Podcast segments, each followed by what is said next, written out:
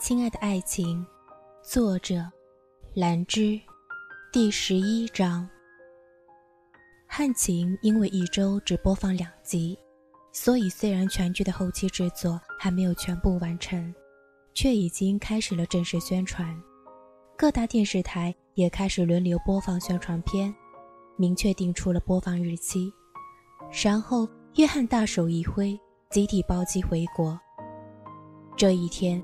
我见到了恩浩叔叔，和前世一样，他看见我，连手都微微颤抖。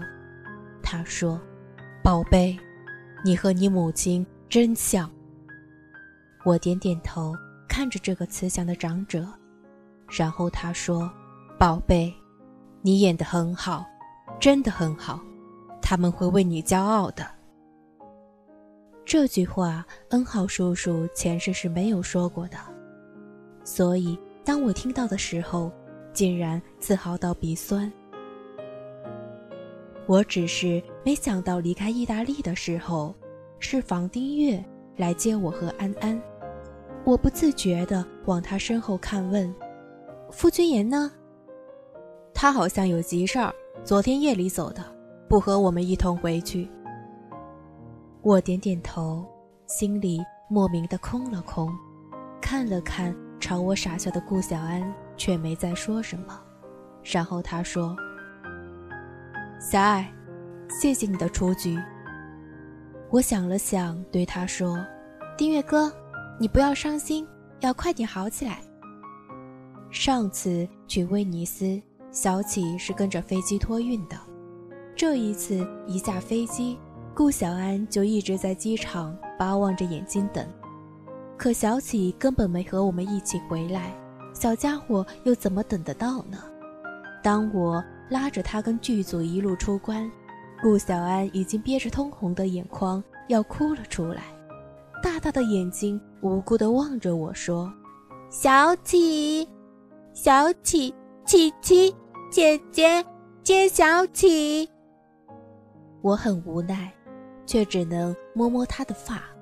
弯下身，认真的对他说：“安安，小启不是姐姐的狗，也不是你的狗狗，是傅君言的。所以主人不在，小启不可以和我们在一起，知不知道？”顾小安听了，眨巴着眼睛望了我很久，然后嘴一撇，满是委屈的扑进了我怀里。房丁月见状走过来问：“怎么了？”我摇摇头。摸摸他在我肩上嘟着嘴的小脑袋，说：“这孩子见不着小喜，闹脾气了。”我们谁也没想到，会有粉丝来接机，而且还很具规模的粉丝。顾小安不怕人，但是看见那么多人朝我们挤过来，还是吓得缩在我怀里，脸死死地埋在我胸前。房丁月戴着墨镜，冷着脸，把帽子摘下来搭在安安头上。盖住小人儿，然后他伸出手，一路护着我往前走，但走到一半就再也走不过去了。我们周围的人好像越来越多，一路往这边涌来。我抱着安安越来越吃力，脚下也被挤得站不稳。粉丝开始尖叫，有相机直接伸到了我面前。房丁月抿着嘴伸手过去挡了，干脆把我和安安拉进他怀里。接着，他不悦地开口道：“让一让，不要吓着小孩。”啊，是房丁月，房丁月呀！顾宝贝在这边，莫切和星耀站在一起啊！我囧了，觉得丁月哥还不如不开口，只因为他一句话，更多的人都往这边涌，房丁月身上的冷气也越来越强。我一手拍着顾小安的背。无奈地从房丁月怀里探出头，拉了拉房丁月的衣袖，说：“丁月哥，不要不高兴，他们是喜欢你。”他闻言眉眼动了动，最终朝我点了点头。J 看我们这边挤得厉害，也硬是从人群中塞了进来，站在一侧想替我和安安挡一挡。我苦着脸看着他，只觉得又来一个。朝这头挤过来的粉丝似乎又多了。约翰老头时又惊吓又幸福，但还好他最后终于找回了理智。扯着嗓子叫保安。最后，我们在保安的帮助下踩上了保姆车，虽然保姆车也被粉丝堵了三个小时才开动。回国之后，一直到我把后期录音做完，也没有见到傅君言。顾小安每天在房里转圈圈，没有小启，他连波洛洛也不愿意看。我实在没有办法，寻思着帮他买只小狗，可谁知道他到了狗市，很是傲娇，什么也看不上，虎着脸说：“琪琪最好。”这还不够，也不知从哪儿学的。小家伙竟然还仰着脸对我说：“安安和小启是天生一对。”我很忧伤的载着他回家，觉得自己养了个熊孩子，他和狗是天生一对。有一天，我无事打开电脑，不小心点到了一段汉情的花絮短片。片子里，我裹着毯子看着河里的贡多拉。傅君言从身后走过来，朝我点点头，递给我一杯温热的牛奶，而我伸手接过，捧在手心，因为暖和，舒服的眯起了眼，而他就在我身边坐了下来，嘴边勾着浅笑，淡淡的和我说上几句，而那时，我看见镜头里自己娇憨的歪头看他，笑得眉眼弯弯，突然觉得心被掏空了一角。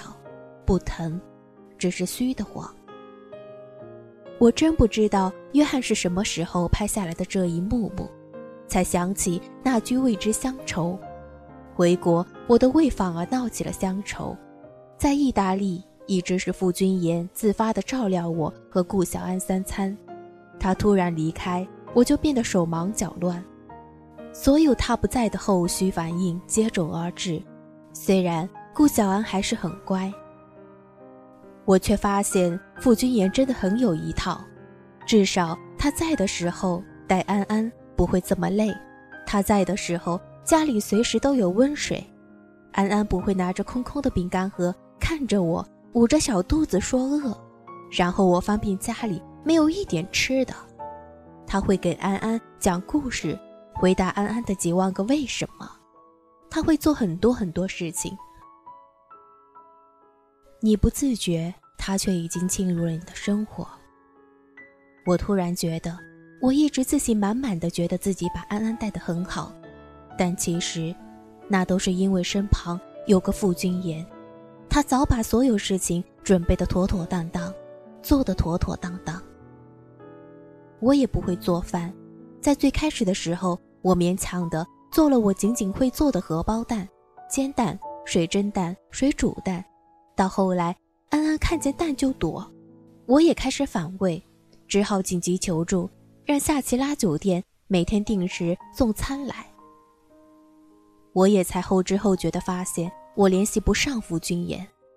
四个半月，他无声无息地融入了我的生活，可当他离开，我却不知道如何找他。随着汉情的播出。我的微博粉丝数量以不可挡的势头急剧上升，我的微博也已经升 V。每次我都会下意识地打开傅君言的微博看，他的戏份还没有开始播，人气却已经爆棚了。想想这个男人，似乎就是天生有一股魔力，很神奇的，他的粉丝和前世一样，依旧叫他公子，君言公子。明明他拍的是现代剧。他的粉丝却赞他：“陌上人如玉，公子世无双。”可见这个男人的外貌气质是怎样的动人心魄。傅君言的主页依旧空空的，什么也没有，头像是一棵树，静静地立在那里。像他的人，明明很温暖、很踏实，却又突然让人觉得抓不住。而我关上他的主页。只因为隐隐的失落，又一次不自觉地叹了口气。当我把顾小安抱着波洛洛的照片传上微博，又是一系列的轰动。小爱，这小爱是谁？小正太哦。哎，小爱，这是不是机场被搂在怀里的孩子？哦，好可爱，好可爱！姐姐们们。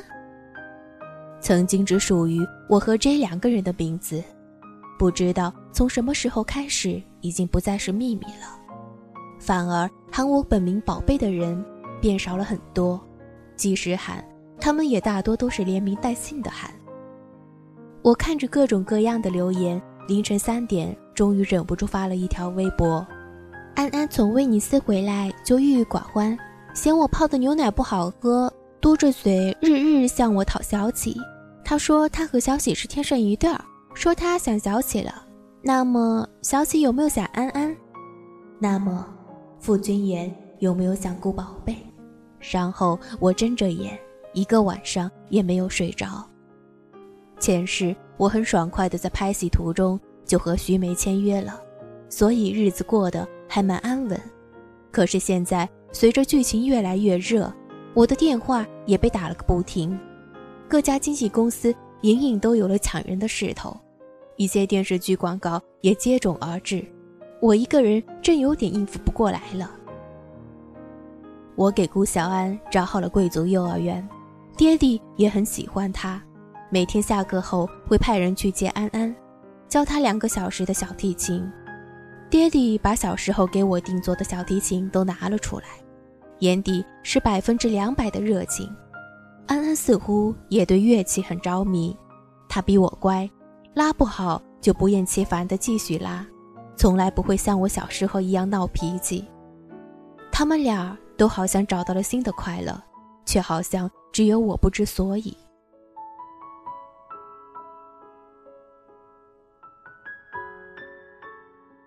这段时间，房丁月已经签好了经纪公司。这一天价续约的事情也很轰动，约翰老头会把收视率发给我们，然后附上好几句“红了，红了”，让我觉得他才是刚入圈的愣头青。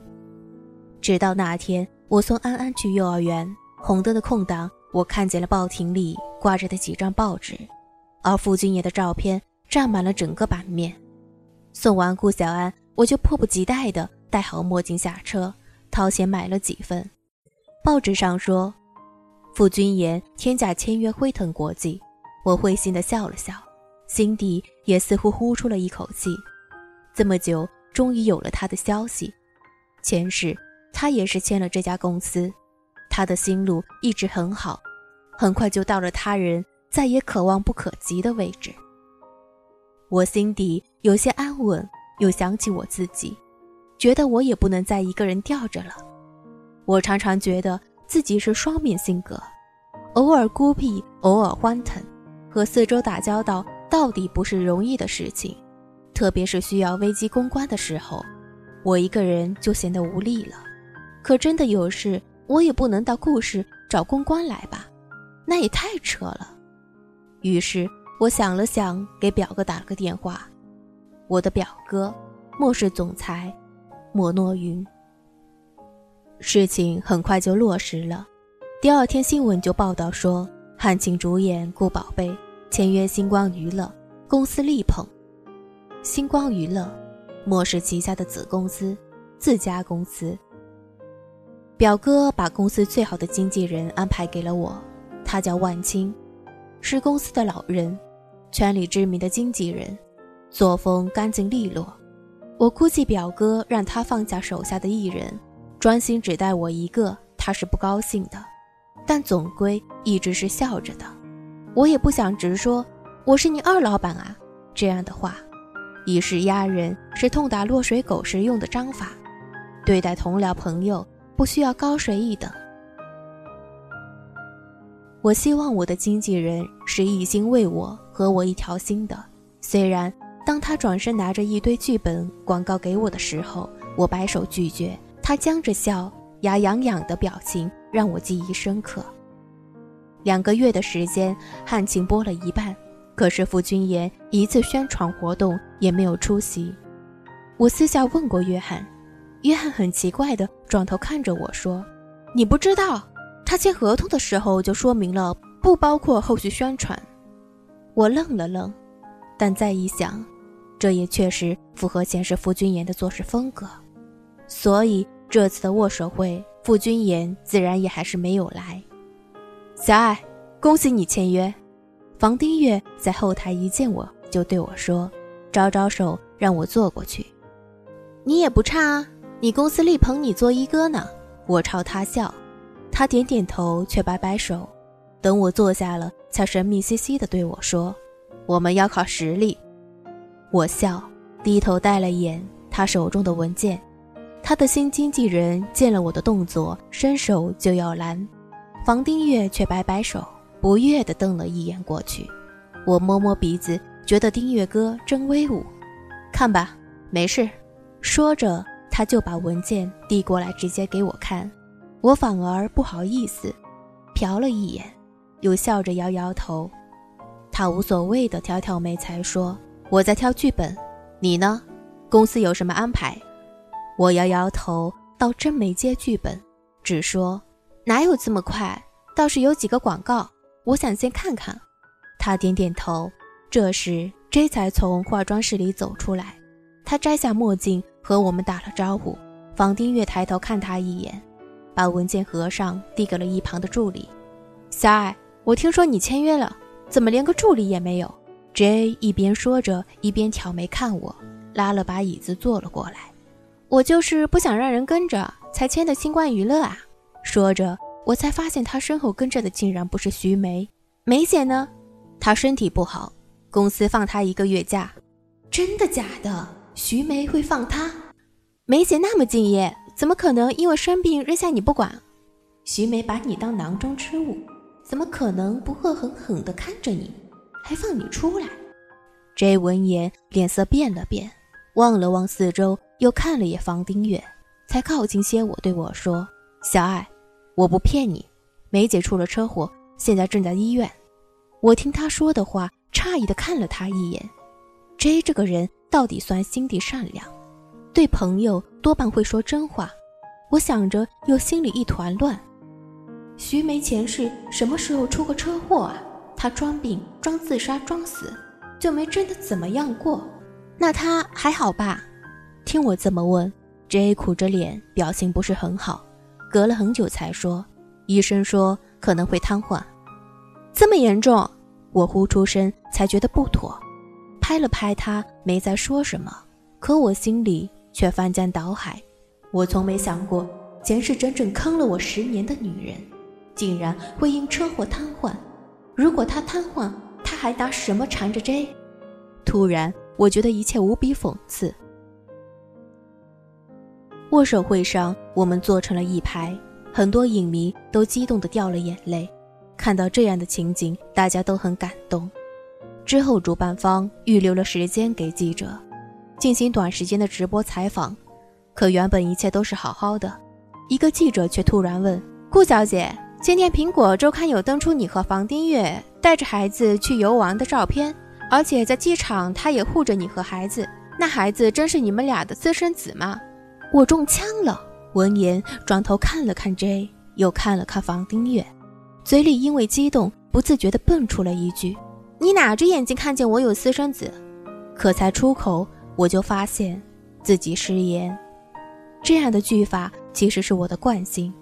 我爹地长着一副铁齿铜牙，我斗不过他的时候，嘴里就只好死拗这一句，结果后患无穷啊！我只好不好意思地撇过头。求助的看着房丁月和 J，结果他们俩果断的抽着唇角在偷笑。你们弄错了，那是小爱的弟弟。终于 J 笑着开口，接着又说：“小爱很疼弟弟。我们拍戏的时候，安安也经常来剧组，大家都认识安安，也很喜欢他，所以常常给小孩子带些吃的玩的。有休息的时候，也都会抢着带安安出去玩。”关于这件事情，你们就不要再捕风捉影了。后来我买了那份报纸，照片拍得那么和谐，和谐的我很纠结。房丁月似乎也这么想，转载了报纸的内容，在微博上附上了一句：“感谢苹果日报，让我有了个这么可爱的儿子。”可是小爱是他姐姐，这辈分怎么算？之后网友开始圈圈叉叉，有人留言：“莫谦莫谦，你们是伪兄妹恋啊！”伪兄妹恋啊，父女伪父女恋，哦，好和谐，好激情啊！我扶着额回了一句：“丁月哥，你想太多了。J 也回复说：“丁月，你真的想太多了。”约翰老头也很给力，第二天公布了一段花絮：安安给 J 喝牛奶认错那次，竟然也被他拍了下来，放了进去。我都怀疑这老头是不是在剧组放了针孔摄像头了。再然后的画面是我和傅君言斗琴那一段，画面里，安安和小启围着我们，无比快乐地舞蹈着。顾小安的人气也因为这么一闹开始飙升，自家的小糯米团子被众人喜爱，我当然也是很高兴的。只是晚一些的时候，万青来找我，这次竟然是说有几个公司想接洽安安拍广告。安安还太小，路面挡不住就算了，可拿孩子赚钱，我却是坚决反对的。于是我想了想，说：“安安还小，不需要赚钱养家。”青姐，等他在大些懂事了，如果他再想走这条路，我就不反对了。果然，我的经纪人大人再次黑脸。后来我再一次打开傅君言微博主页的时候，发现他竟然更新了。当我有几分紧张、颤抖地看过去，就看见了他附上小启的照片，下面只一句简短却意味深长的话，他说。小启很想安安，而我的眼眶一热，不知道为什么，好想哭。